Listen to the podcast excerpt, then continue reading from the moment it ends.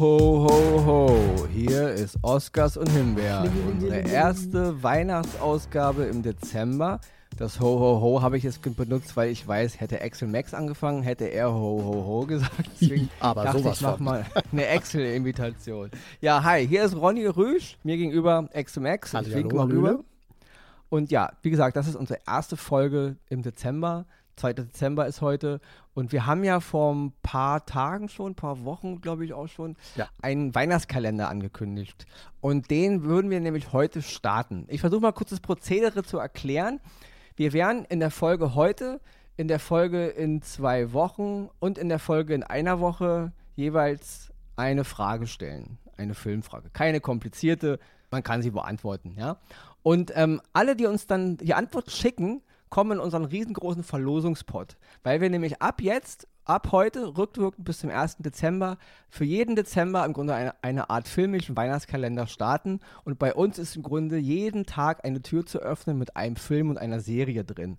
Angefangen am 1. Dezember rückwirkend bis zum 24. Dezember. Unsere letzte Folge im, im Weihnachtsrhythmus wird am 23. Dezember ausgestrahlt. Bis dahin werden alle Produkte sozusagen vergeben und geöffnet. Und wir werden immer so machen, eine Frage stellen und dann eben rückwirkend die Türen öffnen.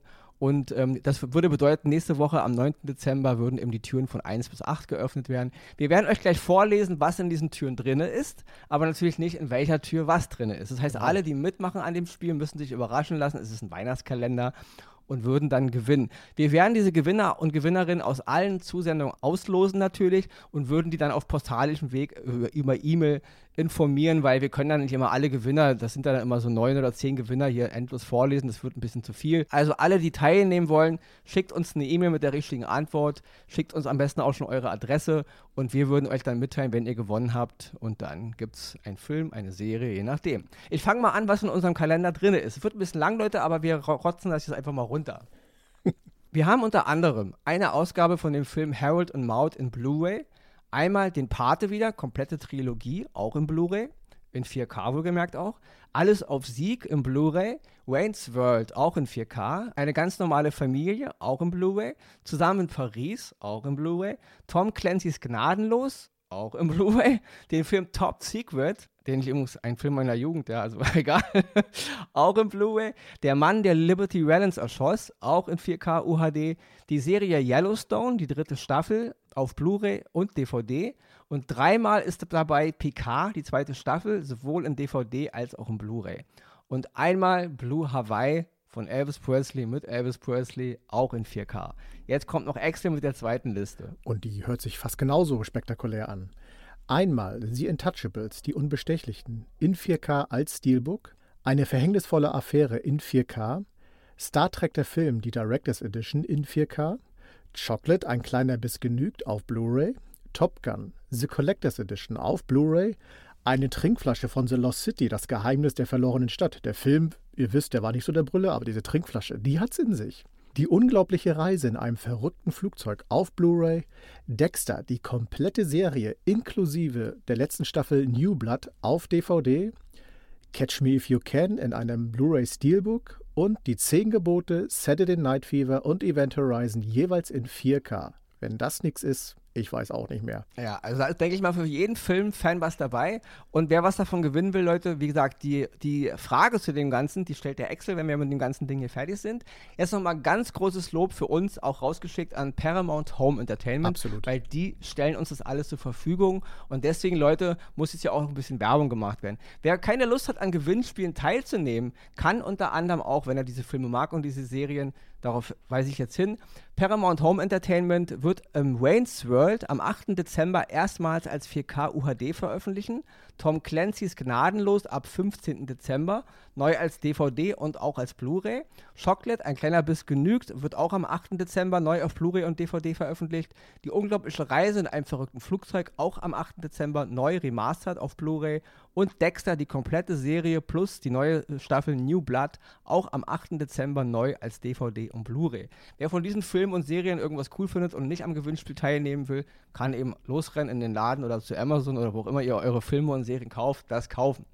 Paramount Home Entertainment, nochmal vielen, vielen lieben Dank Absolut, für dieses auch von meiner Seite. große Paket. Ja. Hier auch ein kleiner Gruß raus mal an die Mitarbeiterin Isabel, kann man auch mal ruhig sagen, das ist unser Kontakt da. Ja, eine hervorragende Kommunikation. Ja, also Leute, ein mega krasser Weihnachtskalender, ja, vom 1. bis zum 24. Dezember kann man jetzt jeden Tag bei uns einen Film oder eine Serie gewinnen. Und jetzt kommt die Frage, die Excel stellt, und diese Antwort gilt für die Kalendertüren 1 bis 9. Was drinne ist, müsst ihr euch überraschen lassen. Es ist Weihnachten. Gut zuhören. In Charles Dickens Eine Weihnachtsgeschichte begegnete der Hauptcharakter Ebenezer Scrooge dem Geist seines vor sieben Jahren verstorbenen Geschäftspartners. Hier nun die Frage: Wie lautet der Name dieses Geschäftspartners? Alle Einsendungen, ihr wisst es, an oscars und Himbeeren.gmail.com. Einsendeschluss ist der 9.12. für die ersten Türen und ich sag mal nur viel Spaß und viel Erfolg. Wir hören uns. Genau. Ho, ho, ho, ho, ho. Und das war jetzt ein mega langes Intro mit Gewinn, ja, und Werbung. Und jetzt kommt der Jingle und dann wird der erste Oscar präsentiert.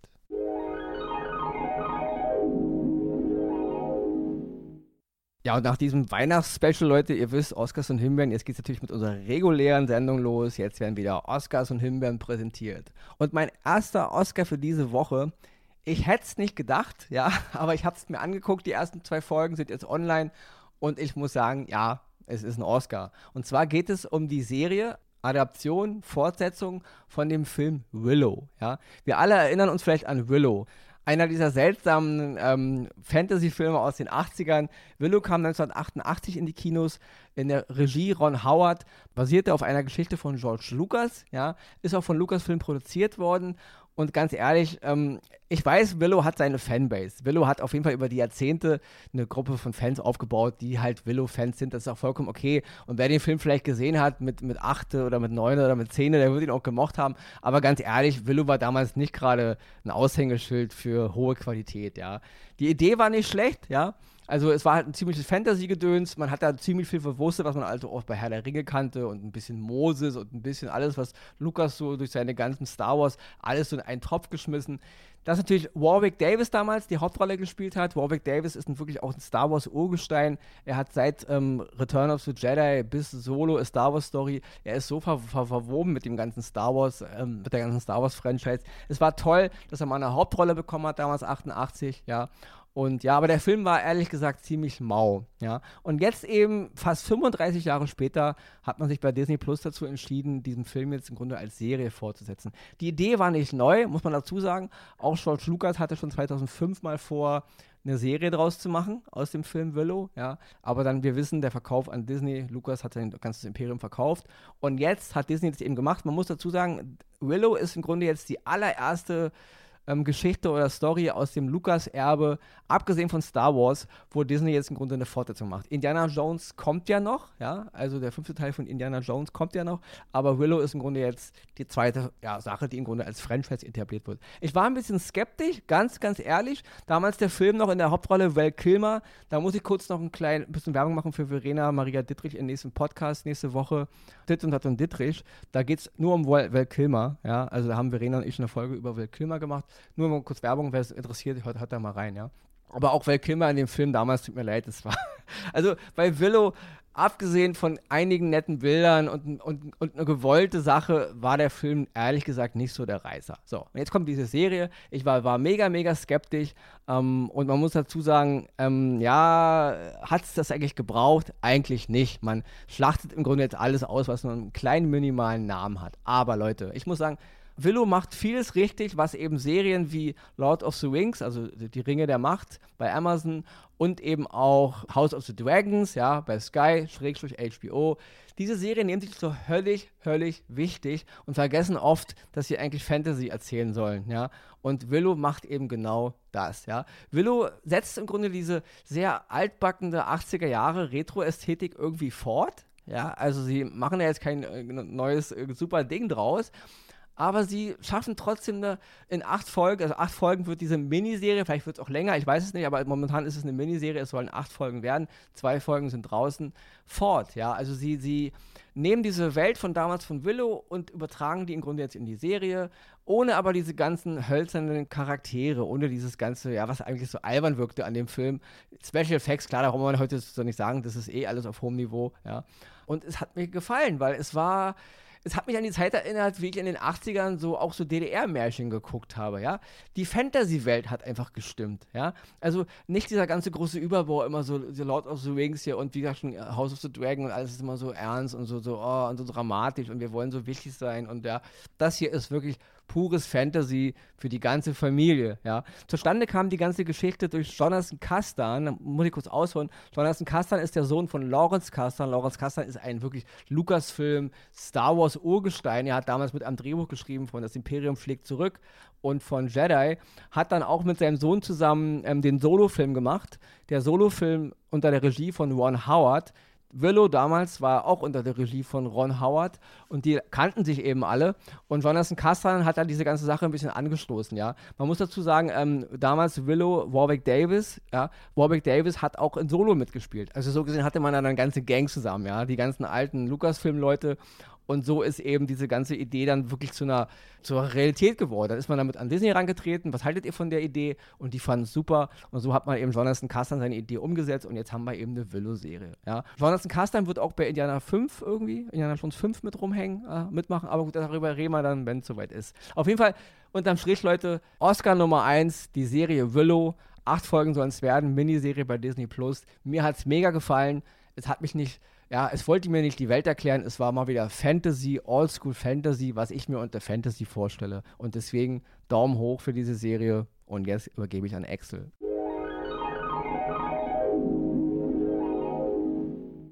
Und mein erster Oscar oder mein einziger Oscar dieser Woche geht an den deutschen Spielfilm Contra. Den könnt ihr auf Sky sehen.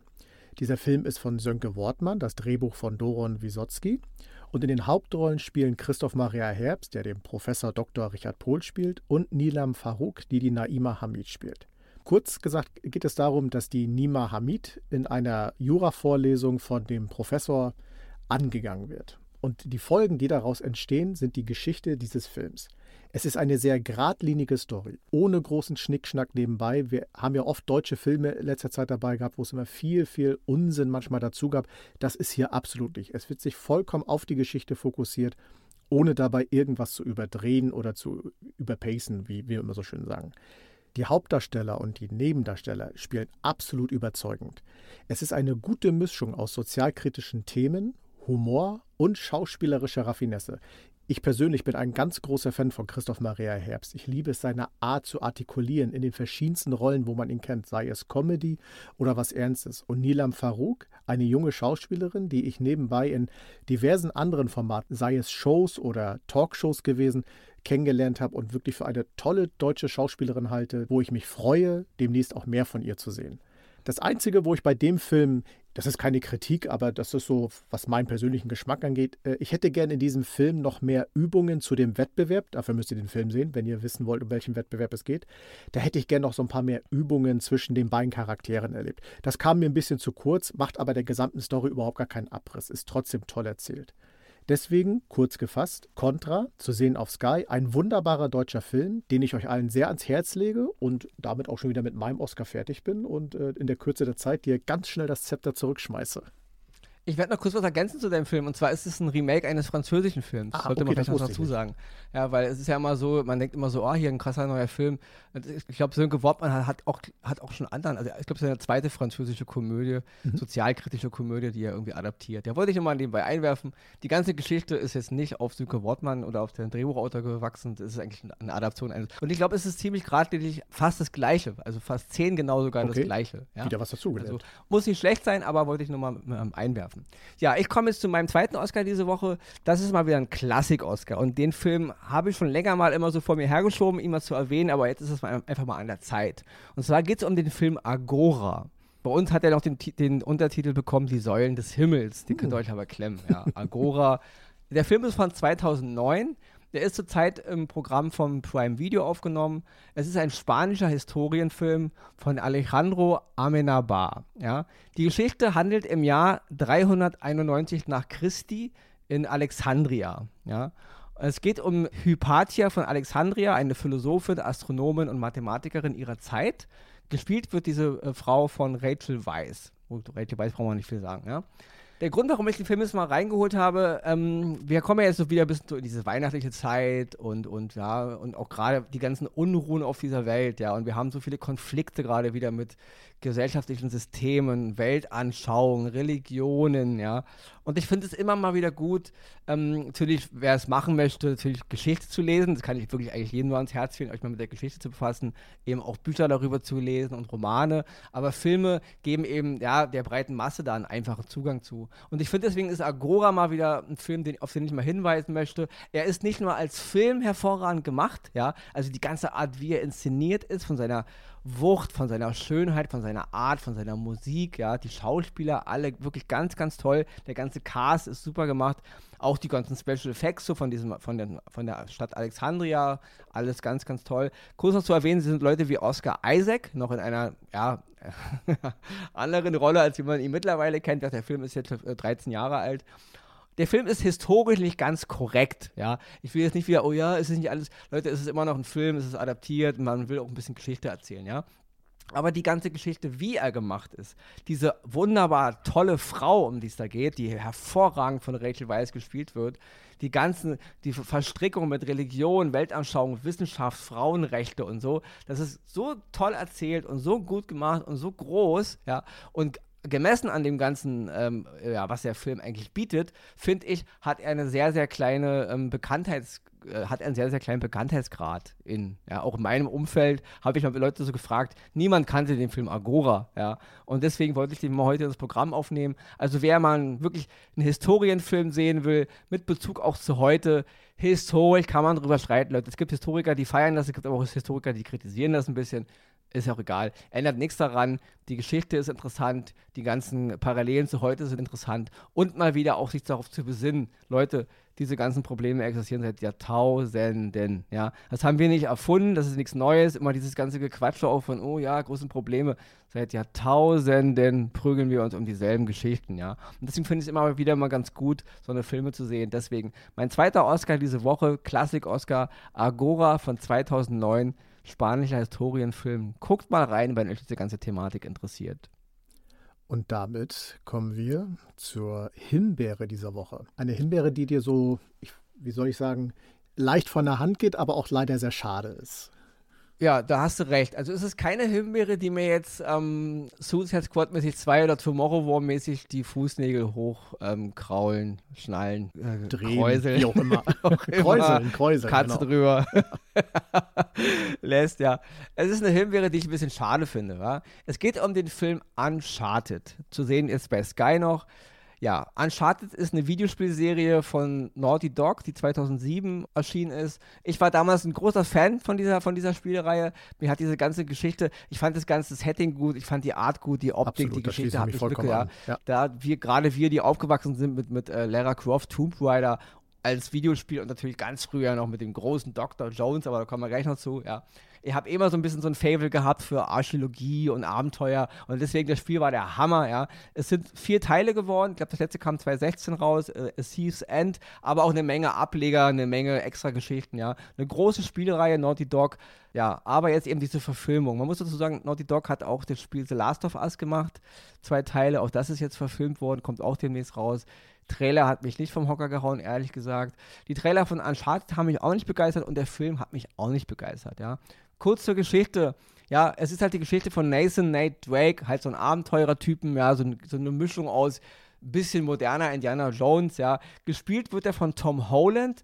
Ich fand die Besetzung von Anfang an ein bisschen seltsam. Klar, die Geschichte will mir erst die Anfänge von Drake erzählen.